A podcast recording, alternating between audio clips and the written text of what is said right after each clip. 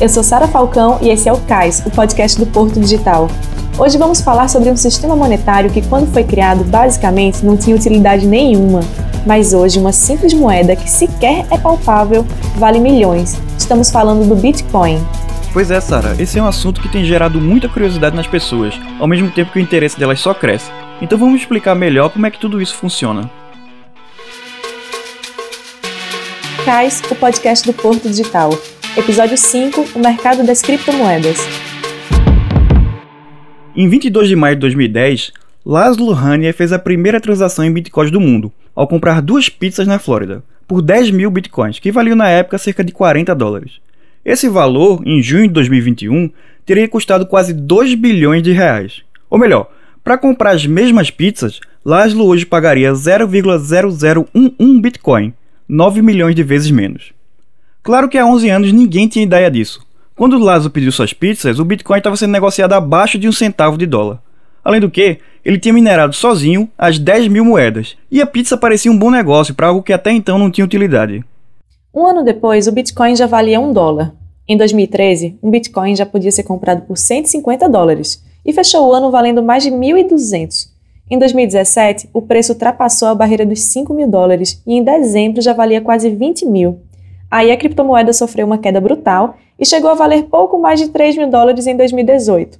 Dois anos depois, recuperou seu valor e voltou aos 20 mil, e em abril passado chegou a valer 60 mil dólares, mas hoje ela está assim na casa dos 30 mil. Mas o que é o Bitcoin e por que ele vale tanto? O que são as criptomoedas e para que foram criadas? Quem controla essa rede? Quem já ficou rico com ela? Para começar a responder algumas dessas perguntas, é preciso voltar um pouco e explicar o que é o blockchain, a tecnologia que permitiu a criação das criptomoedas. Explicando um pouco sobre o que é o blockchain, trata-se da tecnologia base que permitiu o surgimento das criptomoedas, né? É uma base de dados descentralizada que é atualizada em tempo real em vários computadores ao mesmo tempo. Você acabou de ouvir de Milson Rodrigues, o CEO da Love Crypto, uma startup que foi incubada no Porto Digital e tem como missão a popularização das criptomoedas. E pelo fato de ser descentralizada, ela tem a, a característica de ser antifrágil, de ser re resiliente. Não é? Então, se der problema, por exemplo, se tem mil computadores é, minerando, como chama-se, né? Miner, é, minerar é validar as transações. É, se tem mil computadores minerando Bitcoin, naquele momento e der falha em 999 deles, então, por causa da natureza descentralizada do blockchain, as informações e as transações estarão seguras naquele que sobreviveu. Essa característica torna as transações dentro de uma rede blockchain mais confiáveis. Todos os usuários dessa rede compartilham tarefas ou arquivos sem a necessidade de um servidor central e todos eles têm igual influência no ambiente.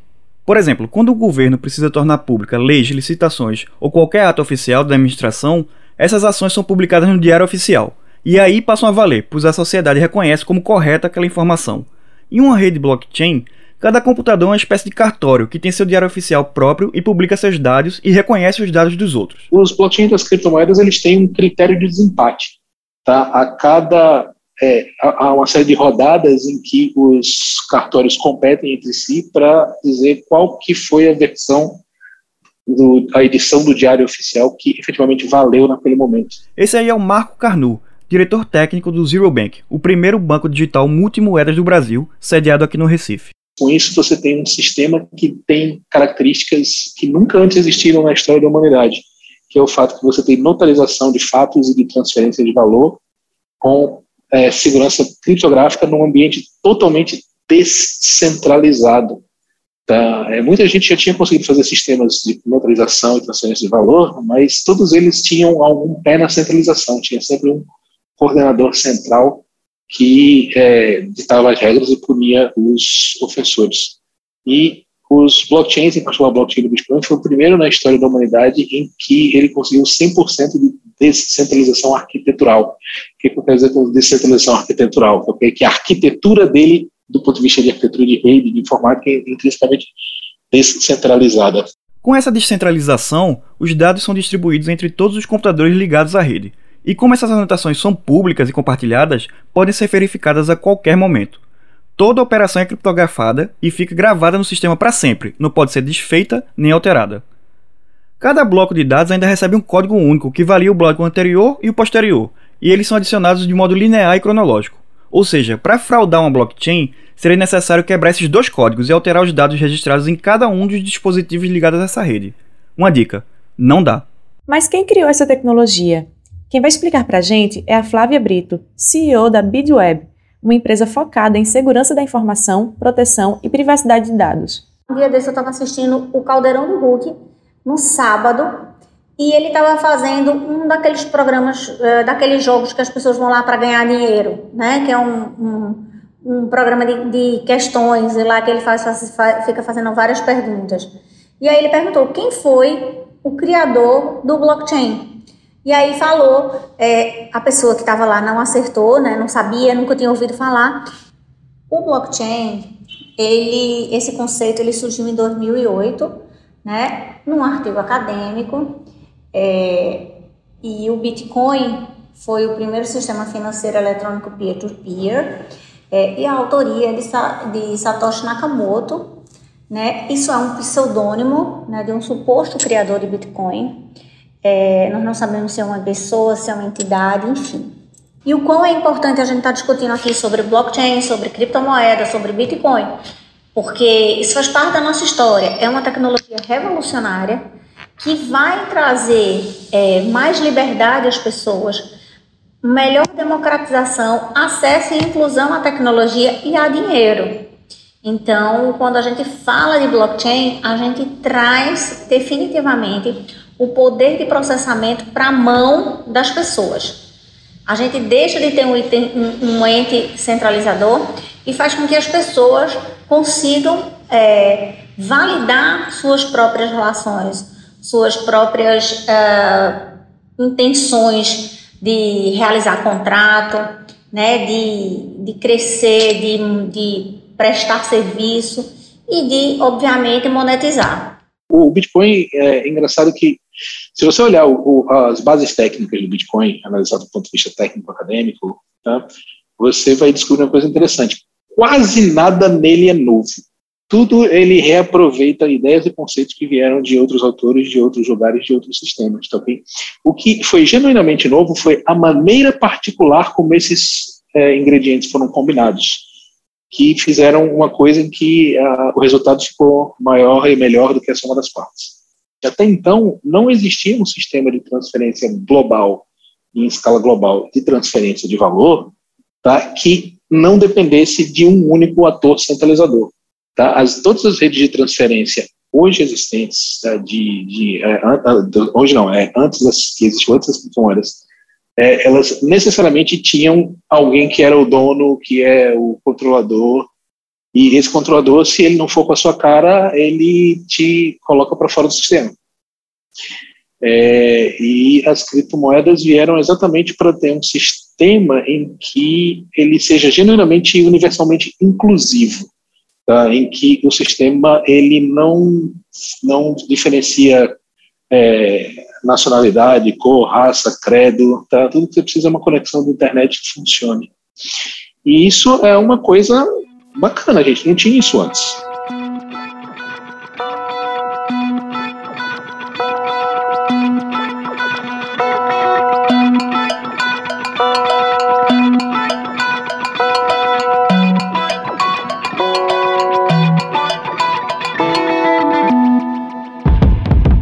Dentro desse conceito de blockchain nasceu o Bitcoin, uma moeda virtual que, assim como o real e o dólar, pode ser usada para adquirir produtos ou serviços, ou até mesmo guardada como um ativo para ser negociada depois. Em abril desse ano, o mercado de criptomoedas bateu seu recorde e capitalizou pela primeira vez na história mais de 2 trilhões de dólares. Esse valor é o dobro do registrado em janeiro, apenas três meses antes. O Bitcoin representa hoje 54,1% de toda essa capitalização. Quando foi criado, o Bitcoin era usado para remunerar os usuários que faziam a validação do sistema que a gente falou lá atrás. Esse processo é chamado de mineração e ajuda a rede a manter a segurança das transações. Foi assim que o Lázaro conseguiu seus 10 mil bitcoins para comprar a pizza. Hoje em dia, com tantos supercomputadores na rede trabalhando com as operações, a mineração é algo que não vale mais a pena para o usuário comum. Além do que, há um limite na geração de bitcoins. Por definição, a criptomoeda deixará de ser minerada quando atingir 21 milhões de unidades, e hoje já estamos com 18,7 milhões. O processo de mineração das criptomoedas, ou validação das transações, como chamam, é, é assim, depende do que é, do algoritmo de consenso das mesmas, né? Porque, é, é assim, pensa assim, o, o, o blockchain é como se fosse uma grande tabela, certo? E aí, por exemplo, se eu transfiro dinheiro para você, aí é registrado essa transação naquela tabela. Mas como distinguir uma transação é, certa de uma transação errada? É, do, como trans, é, de, distinguir uma, uma, por exemplo, uma transação maliciosa? Não é? Como atualizar todas as tabelas em todos os computadores ao mesmo tempo? Então, esses problemas são resolvidos através do algoritmo de consenso, né? que no Bitcoin, o, a, a, primeira geração de criptomoedas, se chama Proof of Work, que é, é mais ou menos o seguinte: as, é, todos os computadores estão é, trabalhando em é, a resolver problemas matemáticos, né? E aquele que resolve o problema matemático mais rápido e é, ele é remunerado em bitcoins por ter resolvido aquele problema matemático. E ao mesmo tempo ele está é, validando as transações, certo? Então, aquele que resolve o, o problema matemático mais rápido, ele é tido é, como a verdade e ele se, é, essa verdade é sincronizada entre todos os computadores da rede ao mesmo tempo. Então é isso que se dá-se o nome de consenso, certo? É, e esse processo que no Bitcoin se chama Proof of Work, ele é, gasta muita energia, né? E quanto mais potente o computador, mais chances de você ser o primeiro computador a resolver e, consequentemente, de ser remunerado em bitcoins. Então, é, a, co, com, começou uma corrida armamentista pela velocidade da, da mineração, né, em criar-se computadores mais potentes, placas específicas para mineração, para conseguir mais velocidade. É, só que assim, é, todo esse processo consome muita energia, né? E a rede de Bitcoin total no mundo já está consumindo tanta energia quanto um pequeno país atualmente, né? Tanto é que essa é uma das principais críticas ao, ao Bitcoin, que é o seu gasto energético. Por causa dessa corrida do ouro pelo Bitcoin e outras moedas digitais mineráveis, o mercado global de hardware de mineração de criptomoedas também vem crescendo.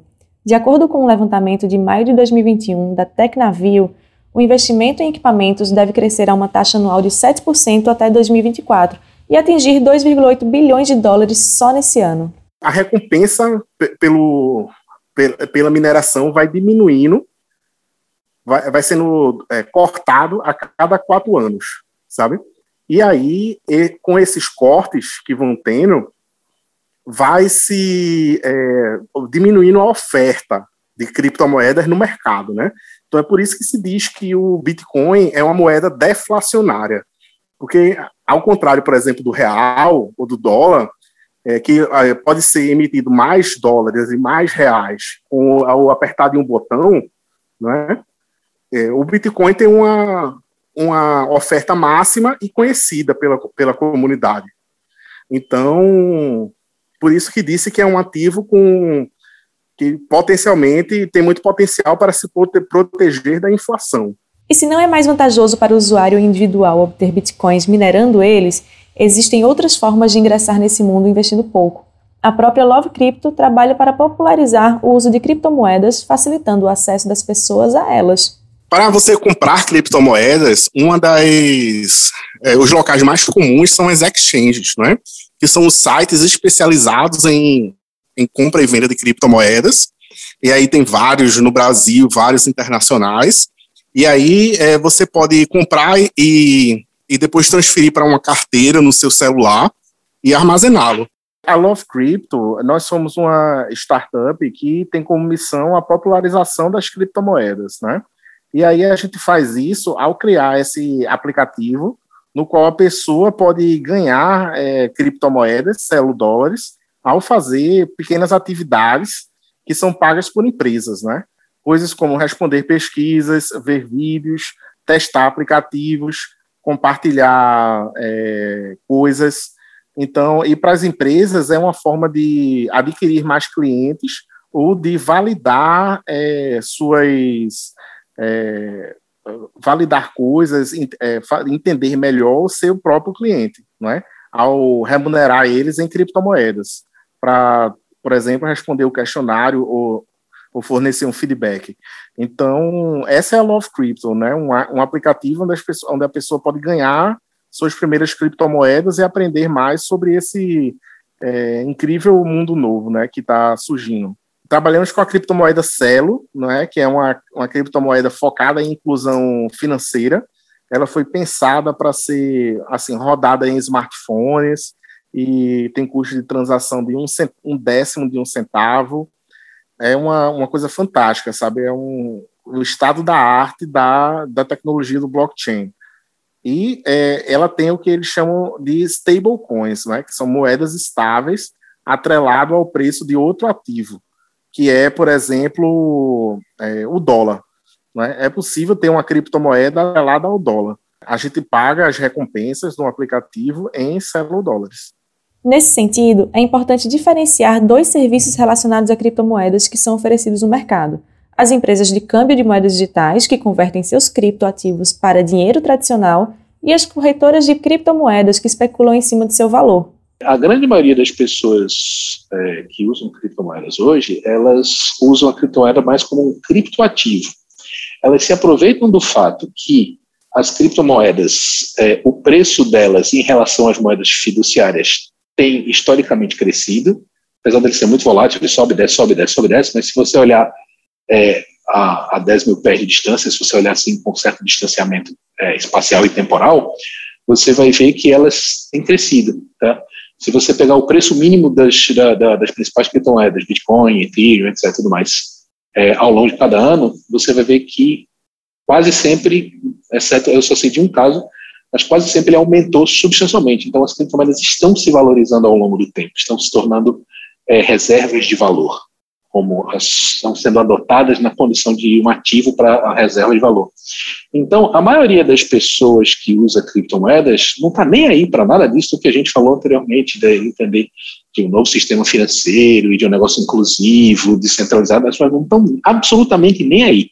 As pessoas estão encarando as criptomoedas, uma grande maioria das pessoas está encarando as criptomoedas como um meio para se obter mais real ou mais dólar, ou seja lá qual qual a, a sua moeda nacional. Está entendendo? Como meio de você é, é, é, é, é fazer o que a gente chama de reserva de valor, fazer poupança e com que isso valorize a, a, a, médio e longo prazo. A maioria das pessoas está usando para essa finalidade. E hoje a maior parte da exploração econômica das criptomoedas advém exatamente disso. Ok? Mas isso.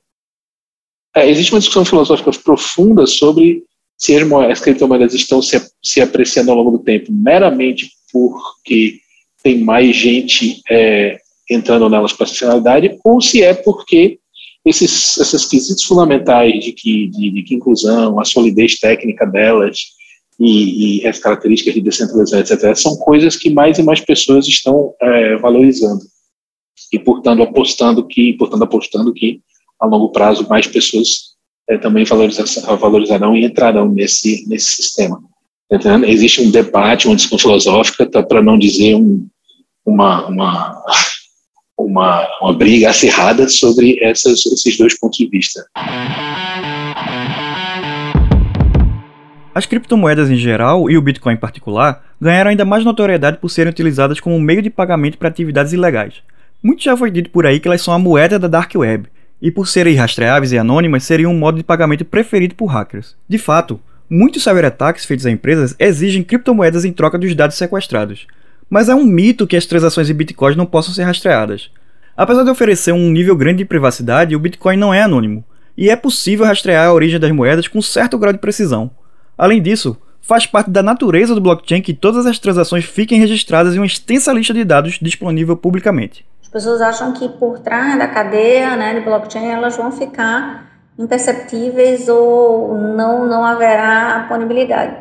É, sim, existe punição, consegue ser rastreado, consegue se descobrir. Houve um caso recente no oleoduto, é, num gasoduto nos Estados Unidos e é, o FBI conseguiu rastrear boa parte do, do que foi pago em Bitcoin.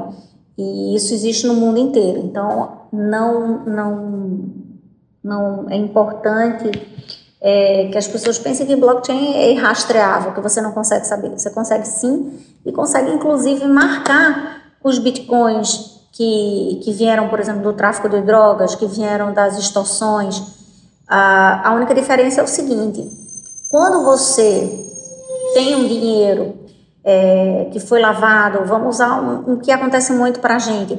Quando alguém, alguma quadrilha estoura um caixa de banco, né, num, num 24 horas, enfim, é, um caixa eletrônico, é, hoje sai com uma tintazinha, né, eles mancham a, a, a, nota, a nota, a cédula com uma tinta. No Bitcoin, esse Bitcoin, ele foi oriundo de uma transação ruim é, você não consegue mais produzir bitcoins, né? Os bitcoins eles são é, contemplados, existe um número restrito. Então, é muito importante que as pessoas entendam que essa criptomoeda e todas as criptomoedas elas vieram para trazer acesso à tecnologia, para melhorar a vida das pessoas, para baratear o custo das transações. E mesmo ela sendo usada para o mal, ela consegue ser descoberta. No Bitcoin especificamente, é, é o que chama-se chama de pseudo-anônimo, né? você sabe quem está, de, de, qual carteira para qual carteira ele foi transferido. Agora, no momento que a pessoa, por exemplo, vai converter de Bitcoin para reais, aí você sabe exatamente quem é a pessoa. Então, de certa forma, o Bitcoin é até mais rastreável do que o dinheiro comum, porque qualquer pessoa pode ir lá no Blockchain Explorer e acompanhar as transações em, quase tempo real. Uma, pergunta que certa vez me fizeram: já culparam a libra esterlina por causa do assalto ao trem pagador. Já culparam, por exemplo, o real por causa do assalto ao Banco Central que teve em Fortaleza há, algum tempo atrás. Então, assim, não é assim muito interessante culpar o Bitcoin por causa das coisas ilícitas que as pessoas fazem, talvez, né, com ele. Além disso, cada vez mais estabelecimentos e serviços legais estão aceitando criptomoedas como pagamento. No Japão, por exemplo, você pode usar Bitcoin para pagar conta de luz em algumas regiões. Até mesmo no Recife, restaurantes, bares e até academias de ginástica já adotaram o pagamento digital. Hoje em dia, é, ele é aceito em, em, muitos lugares, né? Existem empresas especializadas em facilitar o pagamento com Bitcoin e criptomoedas. Então, você pode, por exemplo, é, botar os serviços dessa contratar os, serviços dessa empresa e a pessoa paga em Bitcoin e você recebe em reais na hora, na conta. E é, existem várias delas no mundo, né? É, e, por exemplo, algumas delas você pode pagar contas, pagar o seu código de é, pagar código de barras usando Bitcoin, né? Suas contas. É, em alguns lugares existem caixas eletrônicos no qual você pode é, vender Bitcoin naquela hora e pegar dinheiro na boca do caixa, sabe? Então, e, e, quase todos os países do mundo existem exchange de Bitcoin, que você pode trocar é, por dinheiro corrente, não é? Seja é, eletrônico ou na forma de notas. Então, o Bitcoin se torna um, uma, um ativo de alta liquidez no, ao redor do mundo. Por exemplo, para pessoas que vão viajar, existem cartões de crédito ou débito que você abastece com Bitcoin e depois você é só passar o cartão na hora. Uma dessas empresas também é conhecida nossa, o Zero Bank. Como o Marco explica, o banco digital, entre seus serviços, faz a conversão de moedas digitais para reais, realiza a custódia de Bitcoin em sua carteira e a transferência de criptomoedas para outras carteiras. A ideia da gente do Zero Bank tá, é tornar a compra e venda de criptomoedas, principalmente como no uso tradicional de criptoativo para para poupança de longo prazo e para valorização, uma coisa tão fácil que qualquer pessoa possa usar. E para isso a gente usou a metáfora que está todo mundo é, é, acostumado, que é a metáfora do banco digital. Uma das coisas que a gente aprendeu é que as criptomoedas, elas, na sua primeira encarnação, nos programas que, os aplicativos que lidavam com criptomoedas, elas, eles usavam os conceitos nativos das criptomoedas que eram muito uh, alienígenas para os usuários normais. Então, é, a gente criou um banco digital, tá, em que você tem um saldo em Bitcoin e tem um saldo em, em real, e você pode transformar trivialmente de um para o outro e você pode fazer as mesmas coisas que você faz na sua vida de, de pagar boleto, receber boleto, pagar TED, está entrando Pix também. É, e você pode também enviar e receber Bitcoin, fazer pagamentos em Bitcoin, converter de Bitcoin para real, enfim. A gente, tá, a gente quer fazer uma, um aplicativo tá, em que você tenha uma base, a, a base de sustentação, a plataforma já nativamente fale tanto com o sistema bancário tradicional quanto o mundo das criptomoedas e você possa passar de um para outro com uma maior facilidade, como se não fossem duas coisas distintas e como se elas é, simplesmente fossem duas facetas da mesma coisa. E em cima disso, a gente está criando uma série de outros produtos financeiros, tá? Por exemplo, a gente já tem agora um cartão de débito da Cashback Bitcoin para você fazer uma poupança em Bitcoin. É, tem outros serviços que, que, é, que, estão sendo desenvolvidos e vão ser lançados em breve que eu não posso falar porque é, é senão eu vou dar canja para os concorrentes. Tá? Mas a gente está criando, a, a gente criou, a gente a primeira parte do projeto foi criar uma plataforma de banking de, de, que, que fale criptomoeda nativamente. É, do ponto de vista técnico de informática, isso não é nem tão difícil, mas do ponto de vista regulatório, tá ok, é, foi super é, difícil, porque a gente teve que convencer os agentes reguladores do mercado que é, o, o, o, Bitcoin é uma coisa legítima, que, como é que é lavagem de dinheiro não é uma preocupação maior do que é no sistema bancário tradicional, tá ok? É, que, que é um uso perfeitamente natural, legítimo, que as pessoas é, é querem, podem e querem usar é, para suas finalidades inteiramente lícitas, tá entendendo? Então, é, os reguladores são muito desconfiados e eles, eles aderem à mudança de uma forma muito lenta em, no, no tempo deles. E a gente teve que passar por esse processo. Tá, mas agora isso está tá superado e hoje a gente está em posição de criar novos serviços financeiros bacanas em cima dessa plataforma que, que, em que é, é, é, as moedas fiduciárias tradicionais e as criptomoedas não só não se estranham, mas como elas passeiam na praia de mãos dadas.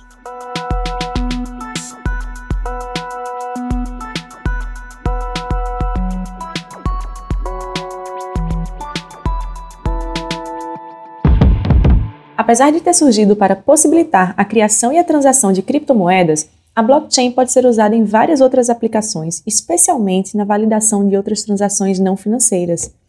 De acordo com a empresa de consultoria IDC, estima-se que as empresas investam 6,6 bilhões de dólares em blockchain em 2021, um aumento de 50% em relação ao ano passado.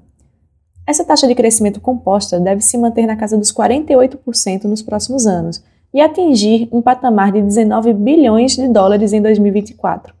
O setor de logística é um que particularmente vem se beneficiando da tecnologia, como explica Flávia. Como não é uma rede que está centralizada em nenhum lugar e possui diversas camadas de segurança, é extremamente difícil invadi-la, ok? Então, se eu começo na cadeia de logística produzindo, vamos citar aqui, por exemplo, remédio, certo? validando na cadeia do blockchain quais são os insumos, rastreando aquela produção, é, rastreando o lote, a data de fabricação, validade, qual foi a indústria que ela foi produzida. E quando o sistema reconhece todos esses itens e alguém tenta invadi-lo, ele automaticamente trava em questão de segundos. Ou seja, existem empresas de logística de containers que elas fazem contratos, ah, que a gente chama de smart contracts, são contratos auto-executáveis, onde eu contrato para uma carga fria e essa carga ela não pode passar de menos 5 graus. E aí, com o uso do IoT, né, Internet das Coisas, e o smart contracts em blockchain, se, por exemplo, aquele termômetro ele acusa menos 2, a minha carga, se ela é perecível, ela vai estragar. Então não tem o que ser contestado, não tem o que ser provado, não tem o que ser fazer perícia. É um smart contract, é um contrato auto-executável e a empresa que eu contratei, ela automaticamente pagará a multa. Esse é um dos exemplos que a gente pode usar. A própria BidWeb, em parceria com a Original My, está trabalhando em um projeto que usa tecnologia para ajudar mulheres vítimas de assédio a comprovar que provas de abuso colhidas online não sofreram qualquer tipo de alteração e, portanto, podem ser utilizadas em um processo judicial. A gente lançou no dia 8 de março, que é um dia simbólico, um portal chamado possoprovar.org. Esse é um trabalho totalmente voluntário, é, da Big Web, da Original Mind, que a gente teve o apoio do Porto Digital, enfim, OAB, Comissão é, Feminina da OAB, várias entidades nos apoiaram, em que a gente faz a coleta de evidências é, com validade jurídica totalmente gratuito através desse portal e a tecnologia que valida isso é o blockchain. Então, a mulher que está sofrendo stalkeamento, ou seja, sendo perseguida em redes sociais, está sendo ameaçada, é, teve fotos dela ou, ou conversas íntimas vazadas, qualquer mulher que esteja sofrendo uma violência, né, através dos meios digitais, ela consegue capturar essa prova e, e, ela, e a palavra dela agora tem uma prova, né? Na maioria das vezes a vítima, ela é a palavra dela contra o agressor. E nesse caso, por isso que o nome do portal se chama Posso Provar, ela consegue é, gritar por seus direitos, ela consegue garantir, é, inclusive, a solicitação de uma medida protetiva que ela realmente está sofrendo aquela violência. A gente sabe que agora com a pandemia, a violência contra as mulheres aumentou. É, abruptamente, né? Na maioria das vezes, essa violência são são dentro da sua própria casa ou ocorrem por pessoas próximas, né? Mulheres que, por exemplo, finalizam um relacionamento e o parceiro não aceita, começa a seguir ela na rede social, começa a ameaçar. Então, todas essas informações ela consegue coletar e trazer a validação jurídica via blockchain. Antes da gente se despedir, vou chamar nosso quadro fixo, o pitch de elevador, que sempre vai fechar nossos episódios. A proposta é abrir nossos microfones para que uma empresa ou uma startup aqui do Parque Tecnológico faça sua apresentação, de no máximo um minuto, explicando o que, é que a empresa faz ou apresentando um produto ou protótipo. O pitch de hoje é da Love Crypto.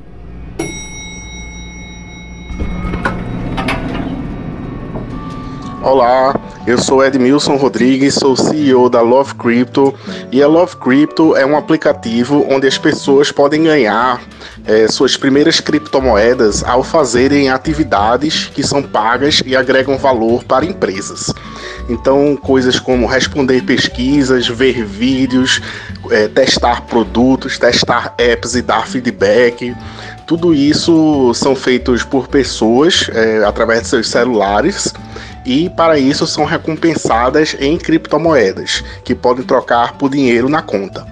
E já para as empresas é uma forma de, por exemplo, adquirir mais clientes ou é, entrevistar pessoas para entender melhor o comportamento da, do público-alvo, dos seus clientes em potencial e é, tudo isso pode ser feito de forma rápida e fácil é, através do, do app Love Crypto. Então, para quem deseja saber mais, basta entrar em www.lovecrypto.net. Cais é uma produção do Porto Digital em parceria com a Doravante Podcast. Até a próxima, pessoal. Valeu, até o próximo programa. Apresentação: Renato Mota e eu, Sara Falcão. Reportagem e roteiro: Renato Mota. Entrevistas: Guilherme Gates e Renato Mota. Edição e masterização: Rafael Borges. Trilha sonora: Estesia. Supervisão geral: Rocine Barreira.